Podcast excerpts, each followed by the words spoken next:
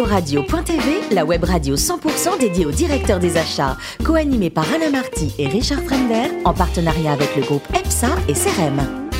Bonjour à toutes et tous, bienvenue à bord de CPO Radio.tv. Vous êtes plus de 12 000 directeurs des achats et dirigeants d'entreprise abonnés à CPO Radio.tv. Vous avez raison et nous vous en remercions. Et vous êtes de plus en plus nombreuses et nombreux à nous écouter chaque semaine sur tous nos podcasts. Vous savez que vous pouvez réagir sur nos réseaux sociaux et notre compte Twitter CPO Radio-du-bas TV. À mes côtés pour co-animer cette émission, Annie Pinquier qui est directrice du pôle public d'EPSA Opération et Procurement et Pascal Leroy, spécialiste de l'aménagement des espaces de travail et managing director de Bonjour à tous les deux. Bonjour. Bonjour Richard. Alors aujourd'hui, nous recevons Corinne Laureau, qui est directrice des achats de la Société du Grand Paris. Dites-moi bonjour Corinne. Bonjour. Alors vous êtes ingénieur agronome, et pas à Grenoble, hein, comme disait Coluche. Votre premier emploi, pas simple, vous êtes sur les produits frais à Ringis chaque matin pour la grande distrib. Euh, pourquoi ce choix? Euh, le, choix de la grande distribution, qui quand on rentre sur le marché du travail est une entreprise qu'on connaît parce qu'on euh, voilà, on, l'utilise, euh, et donc un milieu dynamique et qui, d'un point de vue achat, est très mature. Mais Rungis, c'est un sacré choix quand même. Hein. Oui, bah c'était une aventure un petit peu atypique, mais très formatrice. Bon, 10 ans de grande distribution et vous passez ensuite dans un autre univers, un vrai virage, l'univers immobilier. Pourquoi? euh, là, plutôt, euh, j'ai dire par. Euh, par Envie dormir Non, non, plutôt par hasard. C'est pas un, vrai choix, mais plutôt une envie de découvrir un autre domaine.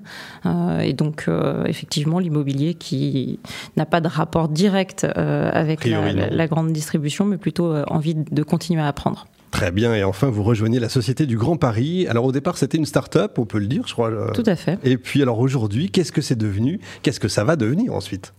Alors aujourd'hui, c'est une société qui a quand même 10 ans. Euh, et effectivement, euh, elle a été créée euh, et, elle a mis du temps à, se développer puisque fortement politisée.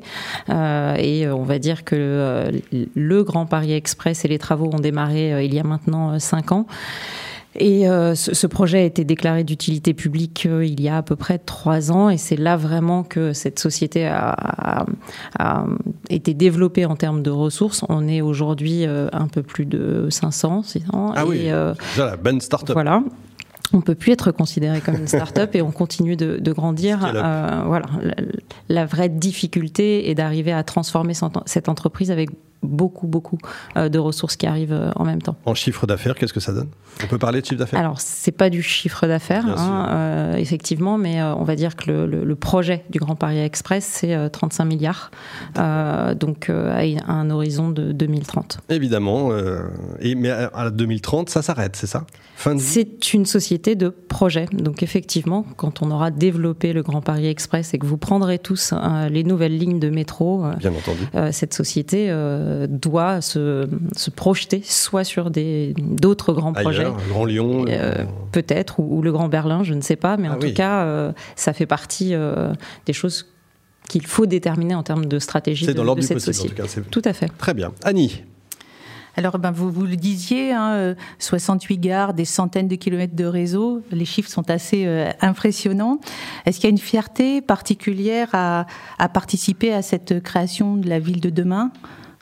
Alors, euh, fierté, euh, oui, bien sûr, mais euh, ça donne du sens en tant que francilienne. On sait ce qu'on est en train de construire. Je pense que quand on prend les transports tous les jours à Paris, on sait pourquoi on se lève, on sait pourquoi on va bosser, et le contexte sanitaire fait que on, a besoin de, développer l'ensemble de, nos transports. Donc, je pense qu'effectivement, ça donne beaucoup de sens. Et est-ce qu'il y a une, des contraintes spécifiques euh, sur votre métier de directeur des achats? Puisqu'on parlait de société euh, avec un calendrier fini. Alors effectivement, il y a des contraintes très fortes en termes de planning puisqu'on est euh, relativement bien médiatisé. Et je pense que tout le monde et beaucoup d'entre nous suivent avec attention. Et, effectivement, on avait déjà des engagements en termes de, de planning liés au JO et la crise sanitaire va nous amener à, bah, regarder un petit peu au-delà d'ores et déjà. Donc effectivement, il y a des contraintes de planning qui sont fortes, des contraintes techniques également. C'est un projet qui est totalement inédit. On, creuse sous des profondeurs vraiment importantes et, donc il y a pas mal de, de, prouesses et puis beaucoup de choses que nous découvrons en cours de route. Donc effectivement, euh, on va dire que euh, les contraintes liées au projet sont, sont très fortes. Et le fait que ce soit médiatisé, c'est un problème ou c'est au contraire, ça vous permet d'être encore plus vigilant?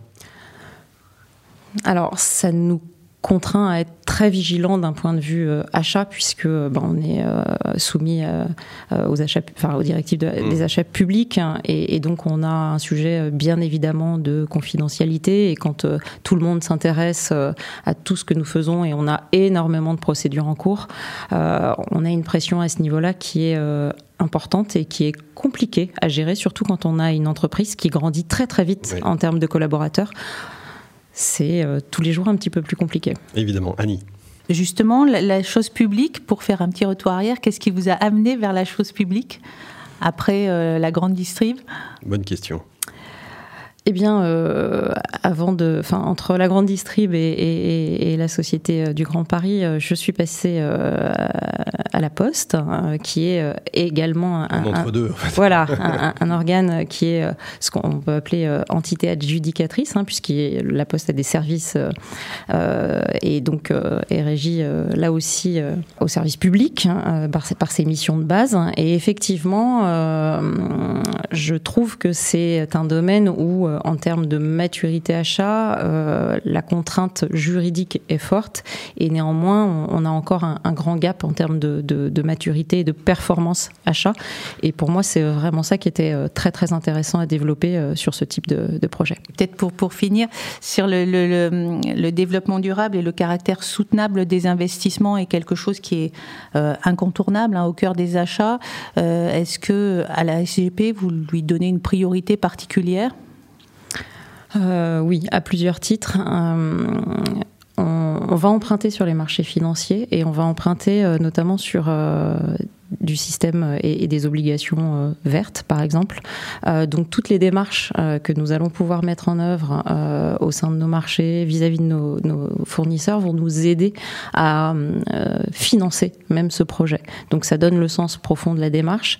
On sait que bien évidemment le projet en lui-même est, un point positif sur le volet, le volet des déplacements et, donc un atout majeur au niveau de la région parisienne. Et donc euh, le relais au niveau de nos marchés pour euh, euh, contraindre et en tout cas imposer une politique responsable et sociétale et environnementale est, très importante et largement débattue et toujours en évolution. on se questionne toujours un peu plus tous les jours sur ce volet-là. Pascal. Alors, j'ai regardé un petit peu votre, votre parcours et je crois que vous avez géré une partie, euh, une partie service dans la, partie euh, facility management avec des services sur le long terme.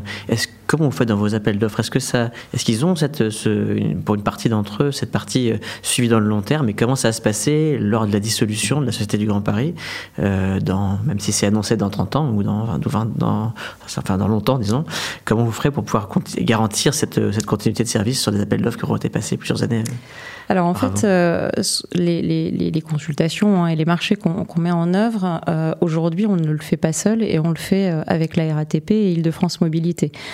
donc on, on, a un volet projet qui est porté directement par la Société du Grand Paris, mais le volet exploitation est porté par ceux qui vont exploiter le réseau demain, donc soit la RATP, soit Île-de-France Mobilité, et on travaille en amont avec eux pour réfléchir en coût complet, être vraiment performant sur la construction et l'exploitation. Euh, mais c'est bien eux demain qui prendront le relais sur ce volet-là. D'accord, très bien. Au-delà de la Société du Grand Paris. Et qu'est-ce que vous attendez d'un fournisseur aujourd'hui? C'est quoi pour vous un bon fournisseur?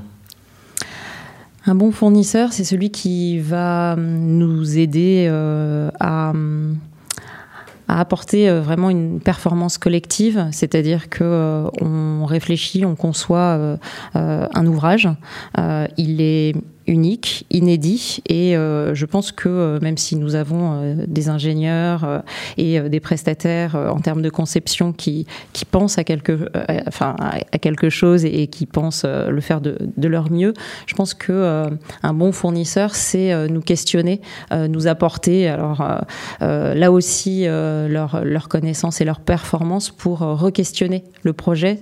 tout ça pour améliorer euh, la performance économique, puisque nous sommes euh, un projet public et que toute amélioration, euh, qu'elle soit technique et économique, profite à tous et à l'ensemble des franciliens. J'imagine que vous avez été, vous avez dû vous réorganiser dans les mois qui ont précédé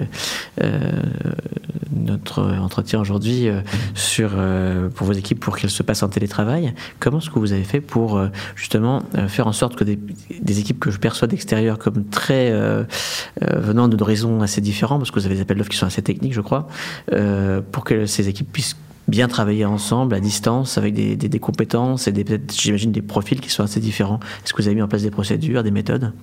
Alors c'est vrai que euh, quand on est une société de projet euh, et qu'on est tous euh, physiquement organisés par projet, à partir du moment où on ne peut plus se réunir physiquement, ça complexifie la tâche. Parce qu'il faut savoir que la Société du Grand Paris est, vraiment organisée en un lieu unique, justement pour que ce bouillonnement intellectuel ait lieu et que la communication informelle fasse son œuvre aussi. Mmh. Donc c'est un véritable challenge de, de travailler euh, euh, bah, à distance. Euh, néanmoins, j'allais dire que là aussi, on, se re-questionne un peu tous les jours en tant que manager, collaborateur, pour avoir des moments et des échanges qui soient formels et informels. Ça nous a aussi contraint à beaucoup revoir la manière dont nous travaillons au quotidien, puisque j'allais dire que le volet administratif est relativement important dans nos type de structure.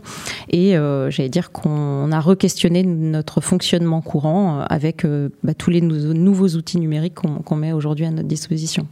Corinne, le plus beau métier du monde, c'est quoi? C'est directrice des achats ou membre de la police scientifique? oh, bah aujourd'hui, je trouve que directrice des achats, c'est vraiment pas mal. c'est un beau challenge. Alors, il paraît que vous êtes fan de pop énergétique. C'est quoi ça? Ça veut dire écouter de la pop avec du Red Bull ou? Euh, Ça veut dire écouter de la musique et se dépenser pour se défouler et euh, être de bonne humeur et d'attaque euh, pour affronter les différents challenges qui sont les nôtres. Un exemple de pop énergétique? Non. Non. vous me prenez de court. Pas grave.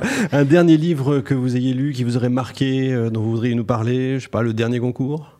Euh, oui, et puis euh, récemment, j'ai lu une jolie histoire, Le pays des autres, de Leila Slimani, qui c'est une belle histoire, oui, tout à fait. Très bien. Merci beaucoup, Corinne. Merci également à vous, Annie et Pascal. Fin de ce numéro de CPO Radio.tv. Retrouvez tous nos podcasts sur notre site et suivez notre actualité sur nos comptes Twitter et LinkedIn. Et n'oubliez pas, on se retrouve mercredi prochain, 14h précise, pour une nouvelle émission.